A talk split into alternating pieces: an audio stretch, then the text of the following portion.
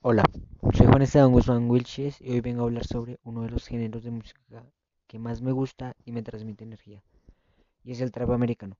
Simplemente me gusta la forma que se expresan y la forma que tratan de expresar cómo viven los demás, en lo que es sus barrios, etcétera, y cómo se buscan la vida o sobre el éxito social y en la manera que luchan por sus derechos. El trap americano surgió a principios de los años 1990 con discreta popularidad. El término se originó en Atlanta, Georgia, donde raperos y grupos como Three Six, Mafia y Goody Mob fueron de los primeros en usar este estilo en su música, siendo considerados los padres del trap y creadores del subgénero del rap. A mediados de los años 2000, el número de raperos dedicados al trap aumentó.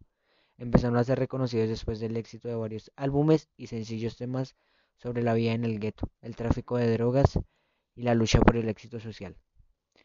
Southern Rap, John, Jesse, Gucci Game y Rick Ross produjeron éxitos que comenzaron a aparecer más fuertemente en discos de mezclas y en emisoras de radio fuera de Estados Unidos.